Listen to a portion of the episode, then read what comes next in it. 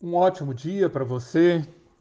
Estou muito grato a Deus, muito grato, porque você tem permanecido fiel, você tem mantido essa disciplina de estar conosco nesses áudios. Estamos chegando ao quinto áudio da terceira semana, concluindo mais uma semana pela graça de Deus e louvo muito ao Senhor, glorifico o nome dele por esta oportunidade que temos de nos encontrar mais uma vez no capítulo 4 da segunda carta aos Coríntios.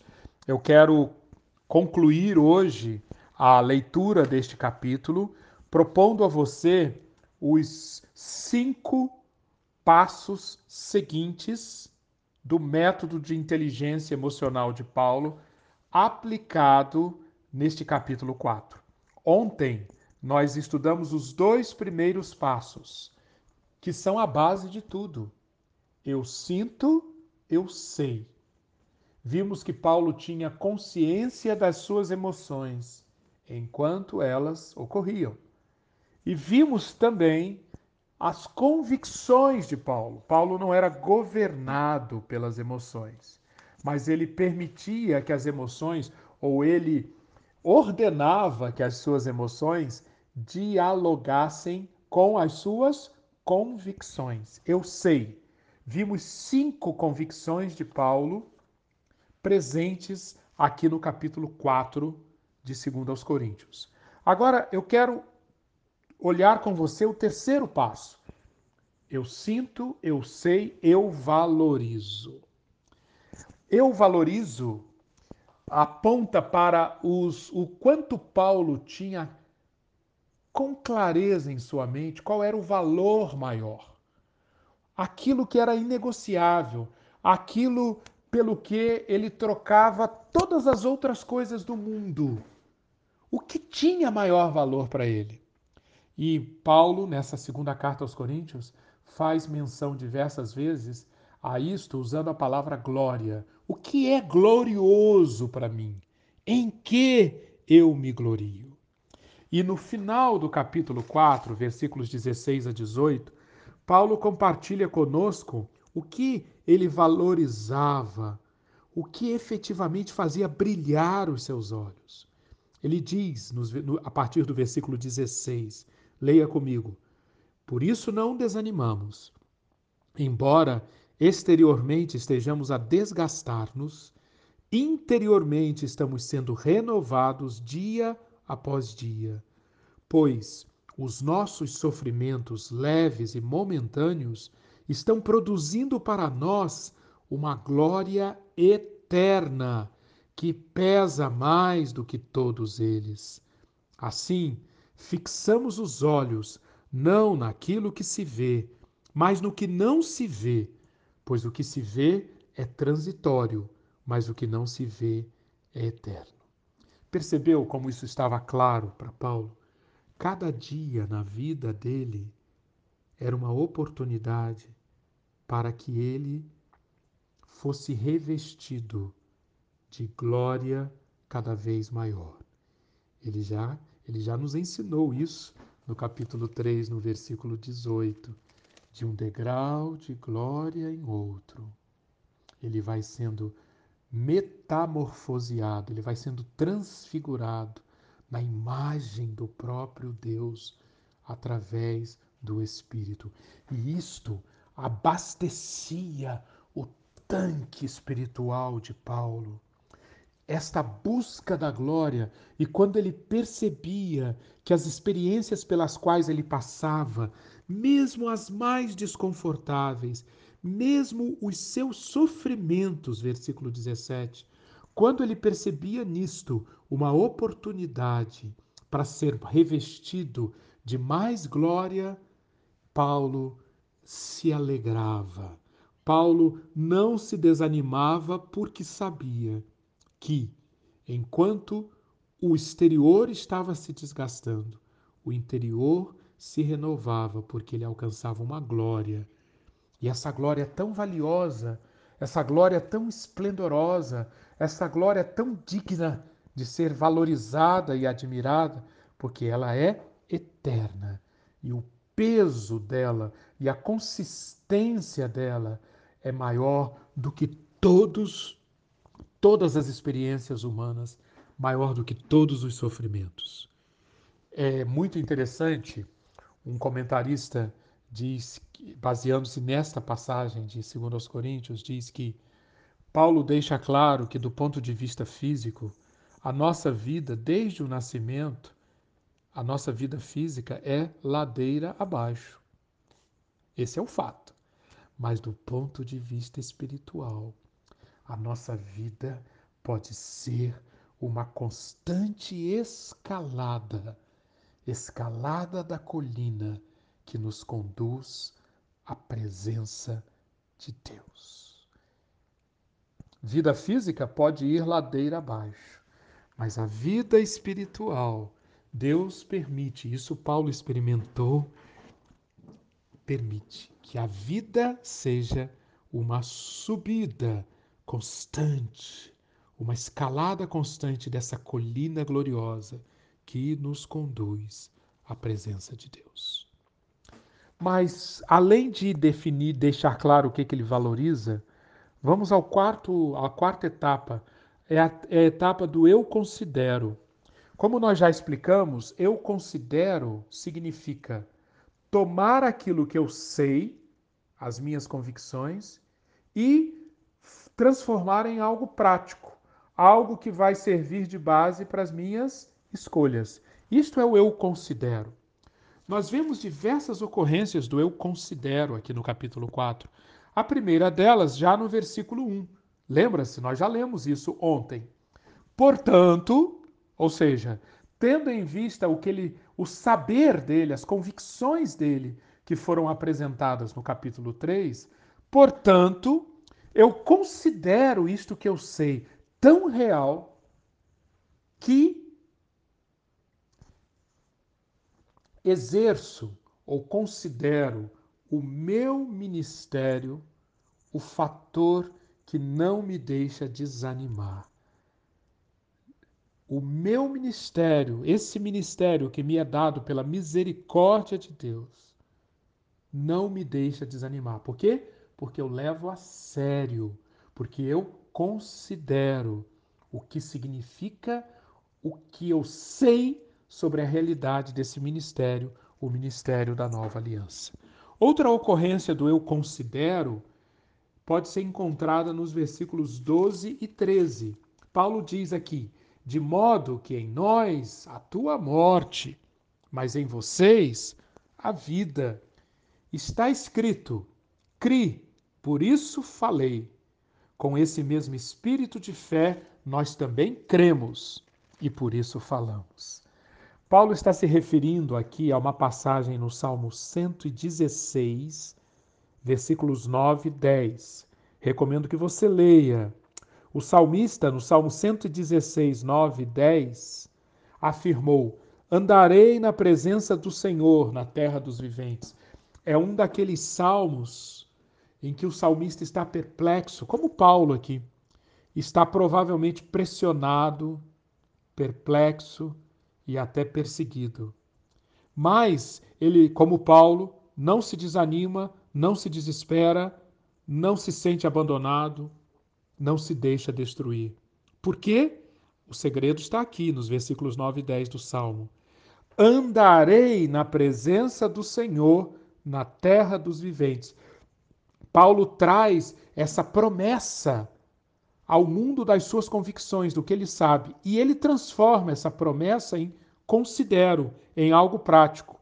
Ele diz, o salmista: Eu cria, ainda que disse, estive sobre modo aflito. Percebeu? Estava aflito, mas quando ele se lembrou que a ele seria dado o privilégio de andar na presença do Senhor na terra dos viventes, ele, ele escolheu crer e aquele crer dele levou o salmista a decisões que ele compartilha conosco no Salmo 116. E que aqui, no caso de Paulo, a mesma coisa.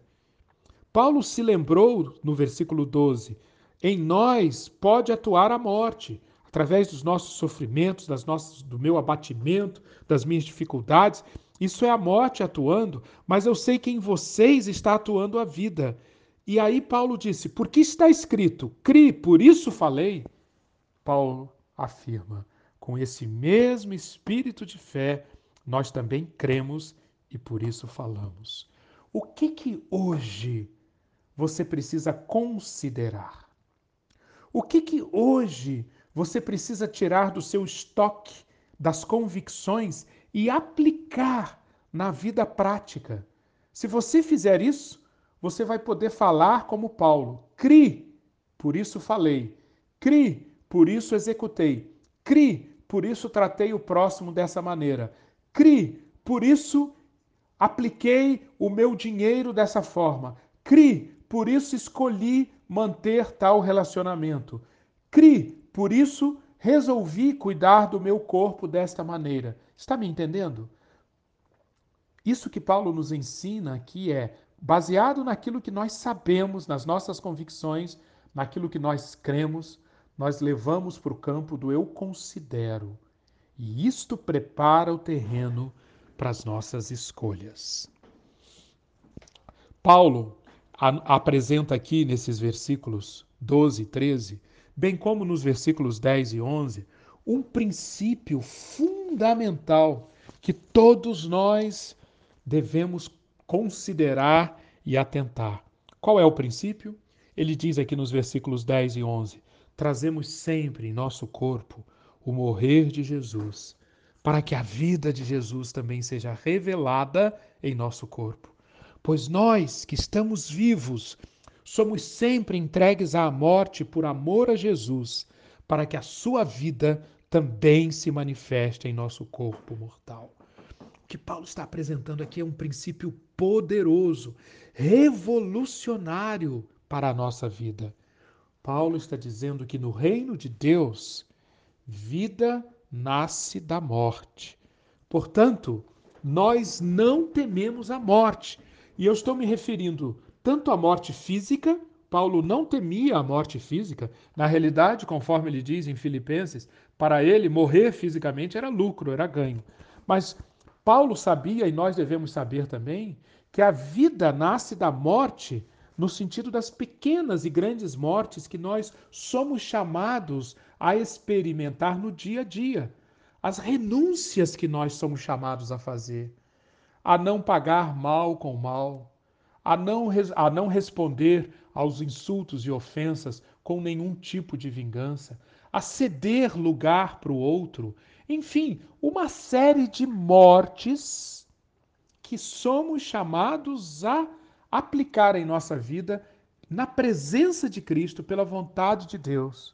Se fizermos assim, se o grão de trigo caindo na terra morrer, ele não ficará só, mas dali virá muita vida. É isso que Paulo está dizendo aqui.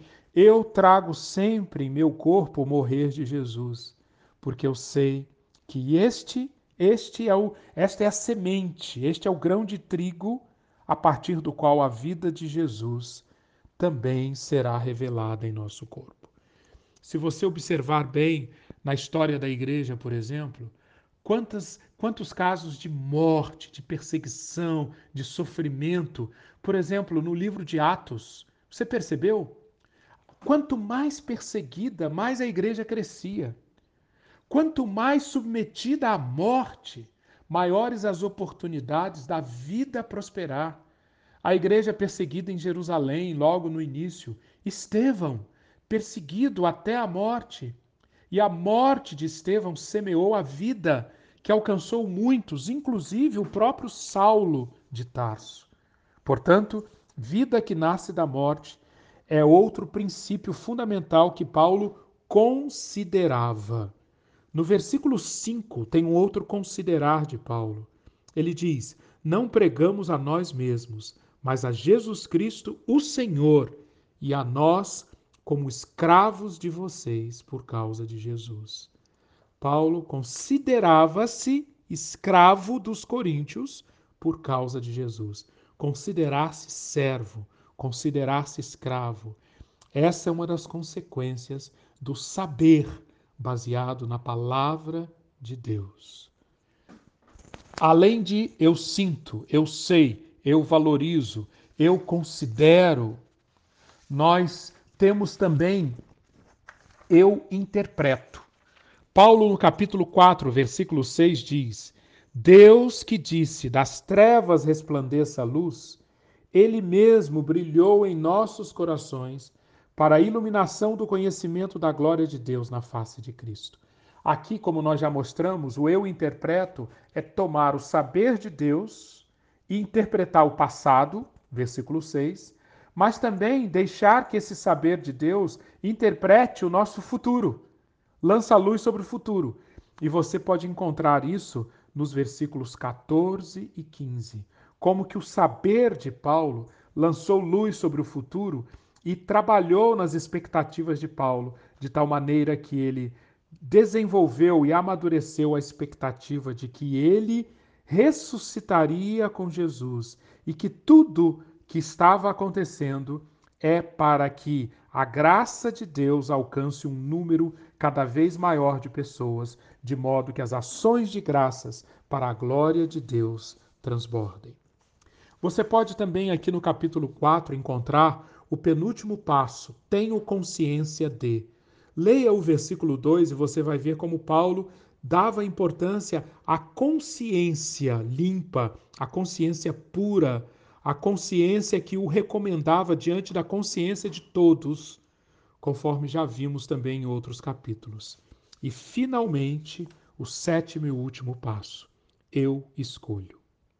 As escolhas que Paulo fez foram escolhas que permitiram que ele governasse as suas emoções. Ele diz nos versículos 1 e 2: Porque temos este ministério, versículo 2: renunciamos aos procedimentos secretos e vergonhosos e não desanimamos. O não desanimar é uma escolha. O renunciar aos procedimentos secretos e vergonhosos é uma escolha. No versículo 16, Paulo diz, de novo, não desanimamos. Por isso, não desanimamos. Não desanimar é uma escolha.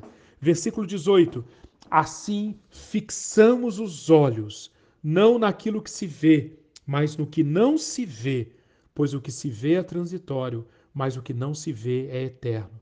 Fixar os olhos no que não se vê, fixar os olhos no que é eterno fixar os olhos naquilo que não é transitório. Isso é uma escolha, minhas irmãs.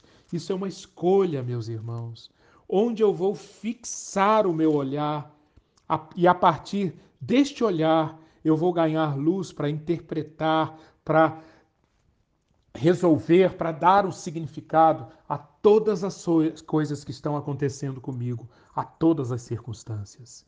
Este é o exemplo de Paulo, mais uma vez apresentado aqui no capítulo 4. Eu sinto, eu sei, eu valorizo, eu considero, eu interpreto, eu tenho consciência, eu escolho. Que você aplique isso nesse final de semana, medite nisso. Eu quero terminar e desejar um ótimo final de semana para você com as palavras finais de Paulo na segunda carta aos Coríntios. Irmãos, despeço-me de vocês procurem aperfeiçoar-se, procurem aperfeiçoar-se, exortem-se mutuamente, tenham um só pensamento, vivam em paz, e o Deus de amor e paz estará com vocês. Que fique com vocês a graça do nosso Senhor Jesus Cristo, o amor de Deus Pai e a comunhão do Espírito Santo. Amém.